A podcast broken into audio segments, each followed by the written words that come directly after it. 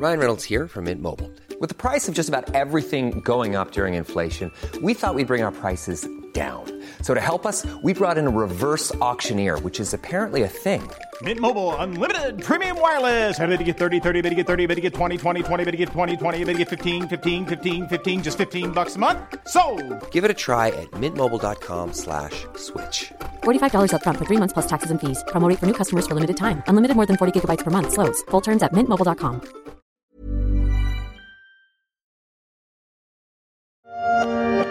Il était l'un des financiers les plus en vue avant d'être condamné à 150 ans de prison pour escroquerie. Bernard Madoff est mort derrière les barreaux. Il avait 82 ans. Bernard Madoff est mort en prison en avril 2021, comme on l'entend ici sur France 24. À l'instar d'un certain Charles Ponzi, son nom est devenu le symbole d'une escroquerie à grande échelle, un nom générique, à tel point que l'on parle parfois d'un Madoff de la Silicon Valley, d'un Madoff des élevages qui voulait transformer le fumier en or, et même d'un Madoff berrichon. Il aurait même un héritier dans le Maine-et-Loire, son procès vient de se terminer à Paris. Well, my name's Bernie Madoff. Yes, you've seen me on TV.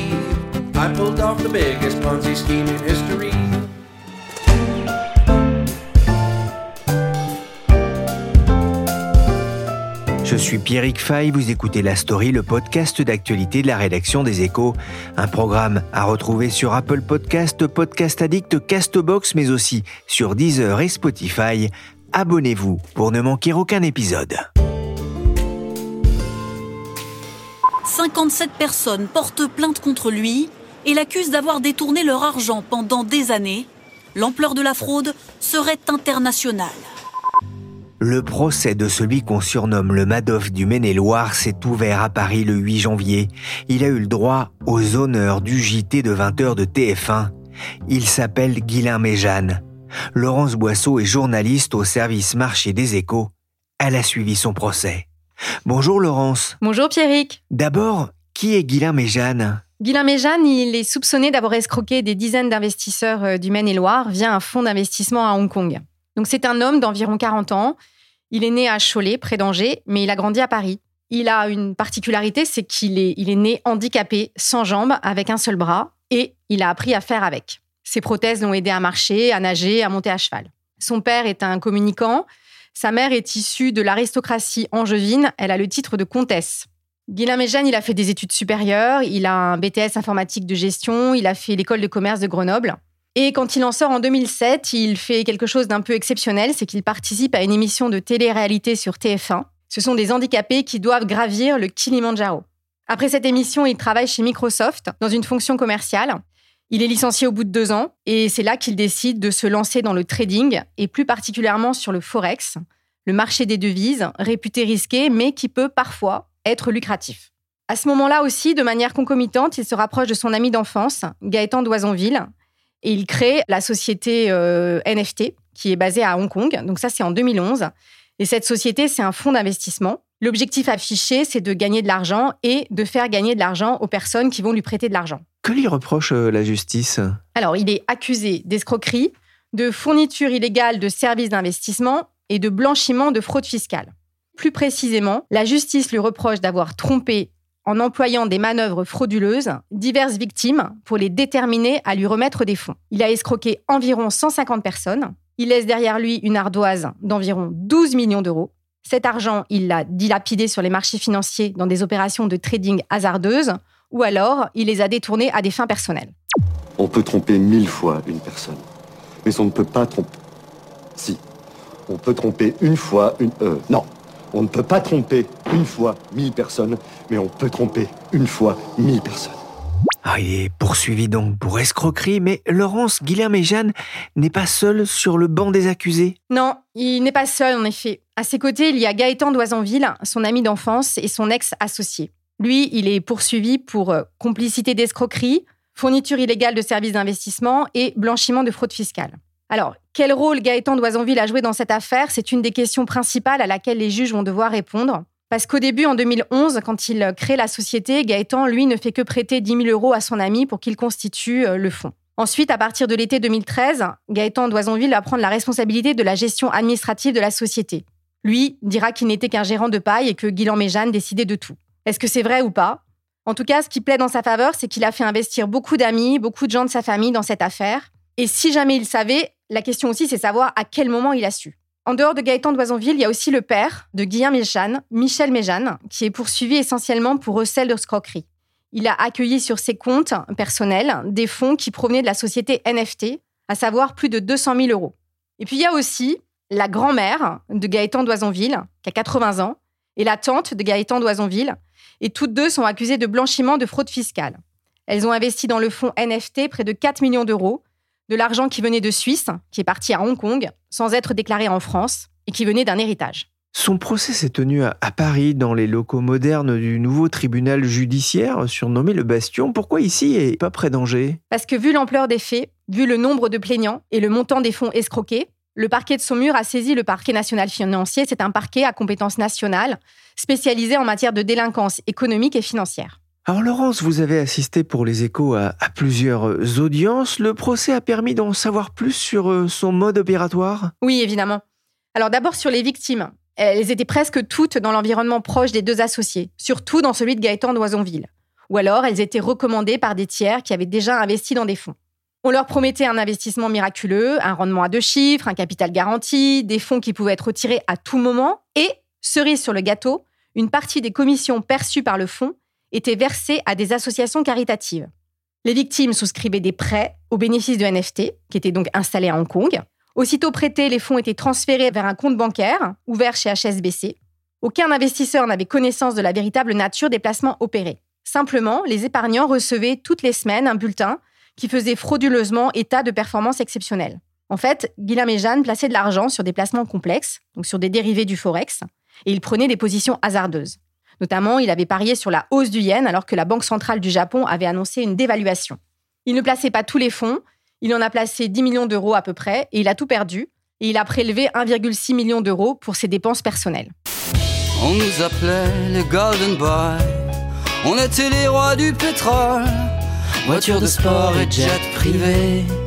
Save the Traders, détournement musical de Romain Guillon et Pierre Risse, c'était en 2009 en pleine crise financière et en pleine affaire Madoff. On a bien compris hein, que Guilain et Jeanne plaçaient une grande partie euh, de l'argent récolté, hein, ce qui fait une différence avec le cas de Bernard Madoff, mais euh, cela ne l'empêchait pas de mener grand train? Oui, oui, pendant ce temps, il menait la grande vie. Il a acheté trois voitures. Alors une Ferrari Dino, ça vaut quand même 330 000 euros. Deux Aston Martin, dont un modèle virage qui vaut à peu près 110 000 euros. Une maison. Il a financé un mariage en Italie avec 200 personnes sur le lac d'Orta. Un voyage de noces de trois semaines en Afrique du Sud et en Namibie. Des vins, des vêtements, des meubles. Et puis, il y a 204 000 euros qui ont été versés sur le compte bancaire de son père. Nous sommes en 2014. Guillaume et Jeanne et son associé sont parvenus à lever en tout plus de 15 millions d'euros, une somme énorme qui surprend l'intéressé. J'ai été totalement dépassé par l'afflux de capitaux. Nous avions prévu de lever 1 million d'euros en 5 ans et là, en 2 ans, nous avions levé 15 millions. Les gens venaient tout seuls. Pourquoi ne pas avoir refusé cet argent tout simplement? lui demande le procureur de la République lors de son audience. J'avais alors une volonté farouche de m'en sortir, lui répond-il. Mais pour le jeune trentenaire et ses clients, la belle aventure va subitement prendre fin. C'est trop calme. J'aime pas trop beaucoup ça. Je préfère quand c'est un, un peu trop plus moins calme. Laurence, que s'est-il passé? Alors ça démarre le 14 juillet 2014. La banque HSBC bloque le compte de la société NFT. Personne ne sait pourquoi, personne ne comprend. Le 25 septembre, Guilain Méjeanne informe son associé que le compte de trading de NFT a été victime d'un piratage informatique et que tout l'argent est perdu. Gaëtan Doisanville demande des explications précises, qu'il n'obtient pas. Et là, il finit par interroger le courtier à Londres et lui demande de lui communiquer les relevés du compte de trading. Et à ce moment-là, il découvre, c'est ce qu'il dit, hein, qu'entre août 2013 et septembre 2014, NFT n'a jamais cessé d'enregistrer des pertes pour un montant total de 6 millions d'euros. Et il découvrira ensuite que sur une période précédente, chez un autre courtier, donc avant août 2013, NFT avait aussi perdu plusieurs millions. Le 12 décembre 2014, Gaëtan d'Oisonville porte plainte et dénonce des manœuvres aux dépens des investisseurs et des clients de NFT. Contrairement à certaines parties civiles qui ont exprimé leur honte, moi j'ai absolument pas honte d'avoir fait confiance à un ami. Je pense que c'est dans la nature humaine que de faire confiance à un ami. En revanche, je suis sidérée de ne lire aucune honte dans le regard et la, et la posture des accusés, parce que eux ont trahi la confiance qu'on leur a accordée. Catherine Dodieu-Luga était présente à Paris au procès de celui qu'on appelle le Madoff du Maine-et-Loire, une victime parmi la cinquantaine d'investisseurs à avoir porté plainte contre lui. Elle est photographe d'art et disposait d'un petit pécule obtenu des assurances après un accident, une somme engloutie dans le fonds créé par l'accusé qu'elle avait rencontré dans des circonstances assez particulières. Ils sont tous différents. Pourtant, quelque chose de fort les réunit. Ils ont tous un handicap. Si je vais en haut, ce sera avec eux et grâce à eux. J'espère aller le plus haut possible. Ils n'ont rien à gagner, juste se prouver qu'ils en sont capables. Alors on s'est rencontrés euh, sur euh, le tournage d'un documentaire qui était euh, produit pour TF1 et qui s'appelait Kilimanjaro au-delà des limites. C'était en 2007. En fait, nous étions dix personnes en situation de handicap et on a marché 150 km à pied dans le bush pendant une dizaine de jours. Puis on a euh, gravi le Kilimanjaro euh, comme on a pu, certains pas complètement au sommet, pendant euh, cinq jours. C'était un jeune homme plein de vie, érudit, drôle, très courageux, compte tenu de ses deux prothèses de jambes pour gravir le, le et marcher comme ça dans le bush africain, c'était pas évident. Et plutôt bon camarade, quoi, qui remontait le moral des autres je l'ai trouvé, oui, très cultivé. Euh, on avait pas mal de points communs, donc euh, on a sympathisé assez rapidement. À quel moment est-ce que vous avez franchi le pas et décidé euh, d'investir par son entremise? Alors en fait, on, on s'était un peu perdu de vue. On était déjà quelques années après le, le Kilimanjaro et la diffusion de l'émission à la télé. Donc les premiers temps, on se voyait de temps en temps, et puis après, je pense que pendant un an ou deux, on n'a pas dû se voir. Et puis euh, un jour, je gare ma voiture pour euh, me rendre à un rendez-vous médical, et en fait, il sort d'un portail, et je réalise que en fait, je suis garée en face de chez lui.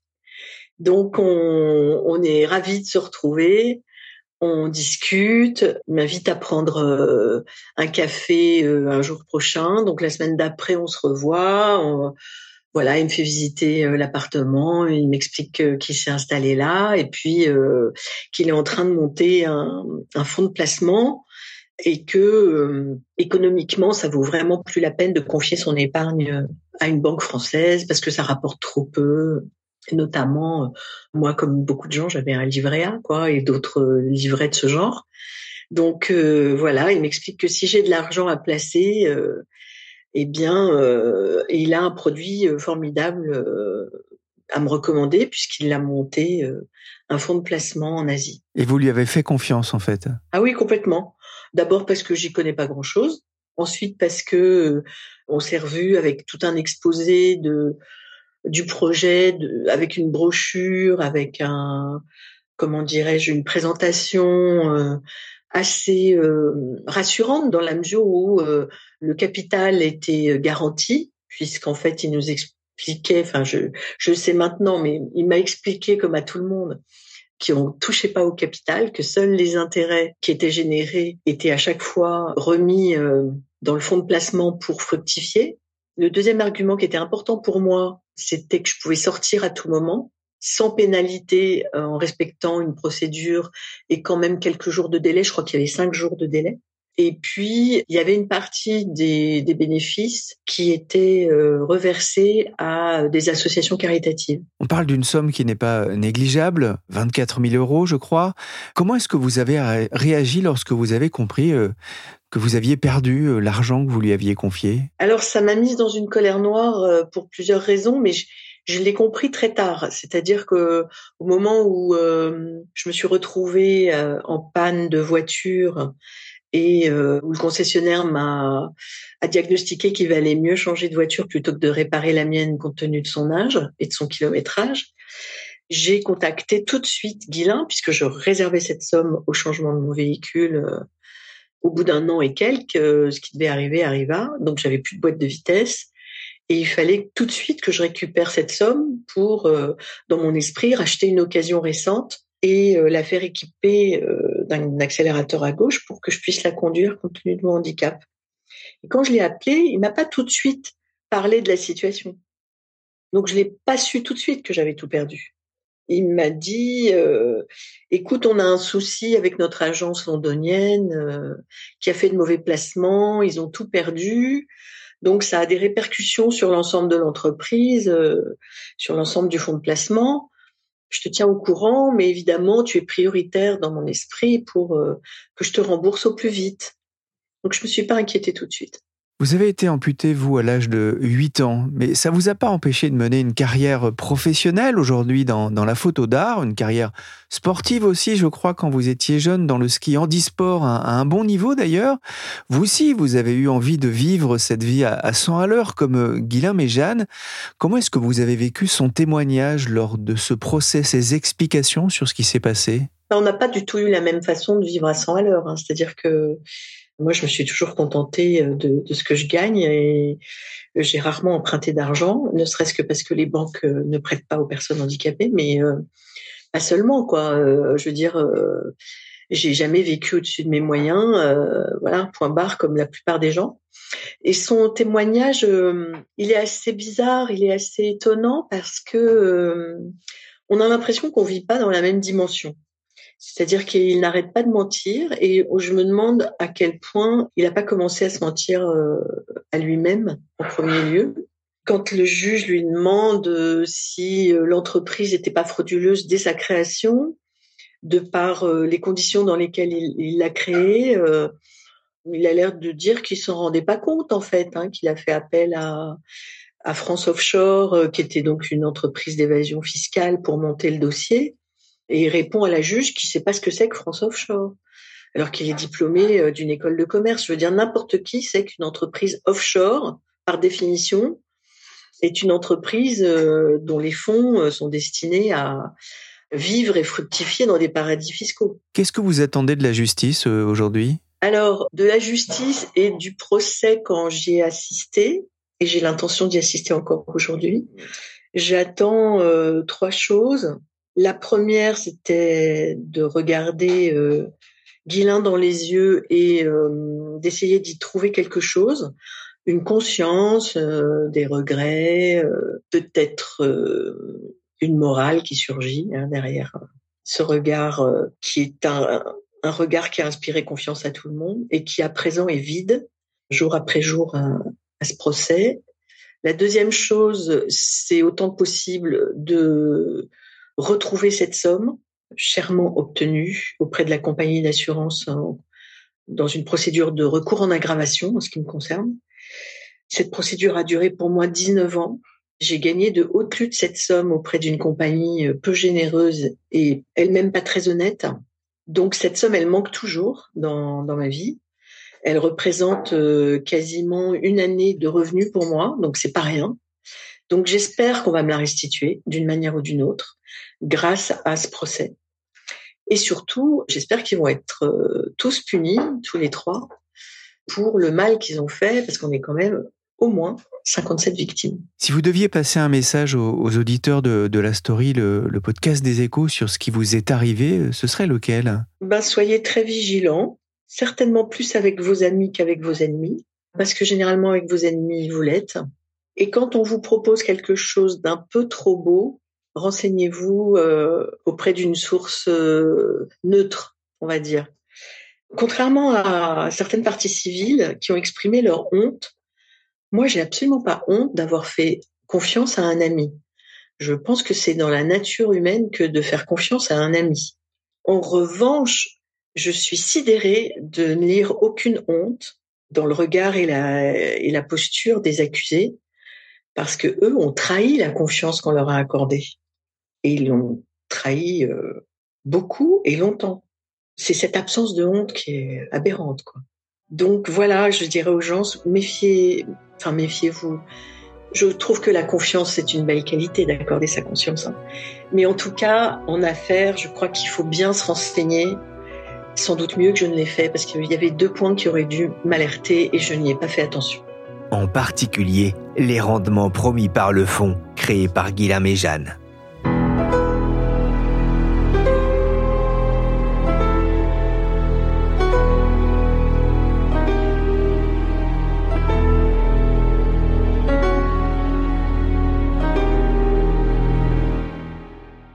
Témoignage de Catherine dans la story des échos, Laurence, d'autres plaignants ont défilé à la barre lors de ce procès. Qu'est-ce qu'il ressort de leur témoignage? On a entendu euh, huit victimes à la barre, dont en effet Catherine. Toutes ont tenu plus ou moins le même discours. J'ai fait confiance, on m'avait dit que quoi qu'il arrive, je récupérerais mon argent. Il y a de la colère encore chez certaines, surtout de l'incompréhension. Elles veulent connaître les responsabilités des uns et des autres. À la barre aussi a comparu l'ancienne compagne de Gaëtan d'Oisonville, qui a investi 110 000 euros dans le fonds. Et elle, elle a besoin de savoir si son conjoint lui a menti ou non. Et Laurence, la juge, leur a posé à quasiment à tous une question que beaucoup doivent encore se poser le matin et le soir. Mais pourquoi avoir investi? Toute raconte avoir été séduite par Guillaume et Jeanne. J'ai été invitée à son mariage, une très belle cérémonie, il était vraiment charmant, a dit cette retraitée qui a perdu 250 000 euros. Il parlait bien, et puis les promesses de fonds étaient alléchantes. On l'a dit, hein, il y avait un rendement élevé, un capital garanti et une disponibilité des fonds à tout instant. C'était presque un honneur d'avoir le droit d'investir, a confié l'une des victimes. Le hic, en fait, c'est que toutes ces promesses, elles étaient basées sur des fictions. Rien de tout ce qui figurait dans la brochure commerciale n'était vrai. Ensuite, il y avait un autre mensonge auquel les investisseurs étaient sensibles, c'est que ils étaient incités à ne pas récupérer leur argent. Toutes les semaines, ils recevaient un bulletin qui faisait état de performances excellentes. Certains l'ont dit, hein, les comptes rendus hebdomadaires étaient rassurants, les rendements étaient très bons, alors on a réinvesti sans même demander à toucher nos intérêts. Guillaume et Jeanne a expliqué que ces bulletins n'étaient pas totalement faux. Au lieu d'additionner les plus et les moins, ils n'avaient additionné que les plus.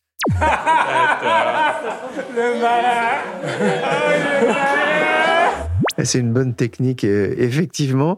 Laurence, vous étiez dans les travées du tribunal. Comment le prévenu a-t-il réagi lors de ces témoignages? C'est difficile à dire. Je l'ai trouvé impassible, sans réaction véritablement. On ne peut pas dire que ce soit quelqu'un d'expressif, en tous les cas à ce moment-là. On n'a pas vu grand-chose sur son visage. Justement, quelle est sa défense? Qu'est-ce qu'il plaide? Il plaide l'incompétence et non la volonté d'escroquer. Lors de son interrogatoire, il a été un peu bousculé par la présidente du tribunal, qui a pointé du doigt son amateurisme. Comment devient-on trader professionnel? lui a demandé la juge. Il a répondu par Internet. Donc là, elle était un peu agacée. Elle lui a dit euh, Pendant trois ans, toutes les semaines, vous perdiez de l'argent? Il ne vous a quand même pas fallu trois ans pour comprendre que vous n'étiez pas un trader de génie. Il a répondu En venant d'où je venais, je pensais que j'allais m'en sortir. Ses avocats ont dit de lui qu'il avait une conscience exacerbée de sa capacité à trader et pas qu'il était malhonnête. Il n'a pas pensé à escroquer, il n'a pas réussi, c'est tout, dira son avocat. Sa défense aussi, c'est de plaider la faute des victimes. Les investisseurs ont signé un contrat de prêt. Dans ce contrat de prêt ne figurait aucune des promesses de la brochure commerciale. Ils ont une responsabilité dans leur investissement. Et on verra si sa stratégie de défense aura convaincu ou pas les juges. Mais ce qui se dégage aussi de ce procès, c'est l'image d'un jeune homme attiré par ce métier de trader sans en avoir, vous le disiez, les compétences. Depuis le collège, il voulait faire ce métier. La preuve, il faisait partie du club de bourse de son école de commerce à Grenoble. Mais euh, ce n'est pas un métier qui s'apprend en ouvrant un tuto sur YouTube. Laurence, ce procès nous en apprend aussi plus sur la personnalité de l'accusé. Il est né handicapé et il a fait de ce handicap une force. Il est d'un optimisme à toute épreuve et il a une volonté de revanche sur la vie. Il veut avancer et réussir. D'ailleurs, comme l'a prouvé sa participation à l'émission euh, de télé-réalité pour gravir le Kilimanjaro. L'expert psychologique a relevé une personnalité très déterminée, n'intégrant la dimension sensible, émotionnelle et les affects que de façon minime et distanciée. Elle a souligné une sensibilisation aux signes de valorisation sociale dans un objectif visant à colmater une faille narcissique d'origine. Laurence, que risque Guilain et Jeanne s'il est déclaré coupable? Alors, le verdict, il aura lieu le 28 mars à 13h30. Il risque trois ans de prison ferme et une amende de 100 000 euros. En fait, le procureur a réclamé cinq ans d'emprisonnement, dont deux ans avec sursis probatoire. Il a demandé au juge de l'obliger à réparer le préjudice subi par les victimes. Gaëtan d'Oisonville, le procureur, a réclamé la relaxe pour la complicité d'escroquerie, mais il a réclamé trois ans, dont 18 mois avec sursis et une amende de 50 000 euros pour les deux autres griefs. Lui aussi, le procureur a demandé qu'il soit contraint d'indemniser les victimes si la juge suit les réquisitions du procureur. Le Madoff du Maine-et-Loire. Alors j'ai découvert aussi le Madoff Berrichon, le Madoff des Yvelines, celui du Boulonnais ou celui du Chinonnais. Mais ce qui est intéressant dans ce genre d'affaires, c'est que l'escroquerie est souvent circonscrite au, niveau local. C'est aussi un, avertissement, Laurence, pour tout un chacun. Ça peut arriver presque à, n'importe qui. Oui, surtout que la, la fraude, elle était basée en partie sur du bouche à oreille. C'est un tel qui connaissait un tel qui a investi dans un placement mirobolant. Et ça marche parce que les bulletins montaient et parce que les gens, au début, ils ont pu récupérer leur argent. Alors le procureur a demandé des obligations d'indemnisation des victimes. Est-ce que celles-ci ont une chance de, revoir leur argent? Ah, C'est la question. Hein. Elles ont perdu environ 13 millions d'euros. Certaines sont convaincues qu'il reste de l'argent quelque part, caché sur des comptes offshore. Guillaume et Jeanne avaient un salarié, un trader, qui a touché 1 million d'euros pour moins d'un an d'activité. Ça fait beaucoup d'argent. Pourquoi a-t-il reçu cet argent? Est-ce qu'il le cache quelque part? Les victimes, en tout cas, ont demandé à récupérer leurs fonds et aussi à avoir des dommages et intérêts. On n'a pas le montant global qui a été requis par toutes ces victimes, mais il est conséquent. En tous les cas, il est supérieur aux 13 millions d'euros qu'ils ont perdus. Apparemment, Guillaume et Jeanne n'a pas d'argent, donc on verra ce que dira le juge en mars prochain. Rendez-vous le 28 mars dans les pages des échos pour en savoir plus sur le verdict du procès de celui qu'on appelle le Madoff du Maine-et-Loire. Il est, je le rappelle, accusé d'escroquerie, de fourniture illégale de services d'investissement et de blanchiment de fraude fiscale. Guilain Méjeanne est celui qui embobine, qui falsifie, qui trahit. Les mots du procureur devraient trotter quelques semaines encore dans la tête des victimes et peut-être de l'accusé Aujourd'hui, Guilain Méjeanne ne fait plus de trading, il s'est lancé dans une nouvelle aventure. Il a créé une maison d'édition qui publie de vieux poètes libres de droit, ainsi que ses propres poèmes. Merci Laurence Boisseau, journaliste au service marché des échos, et merci Catherine Dedieu-Luga pour son témoignage. Cet épisode de la story a été réalisé par Willy Gann, chargé de production et d'édition Michel Varnet.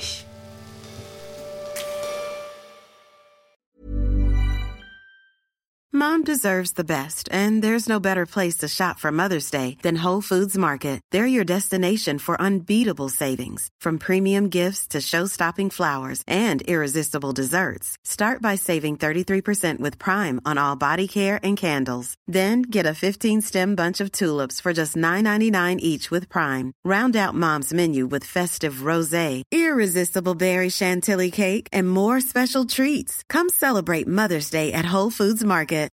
Hi, I'm Daniel, founder of Pretty Litter. Cats and cat owners deserve better than any old fashioned litter. That's why I teamed up with scientists and veterinarians to create Pretty Litter. Its innovative crystal formula has superior odor control and weighs up to 80% less than clay litter. Pretty Litter even monitors health by changing colors to help detect early signs of potential illness. It's the world's smartest kitty litter.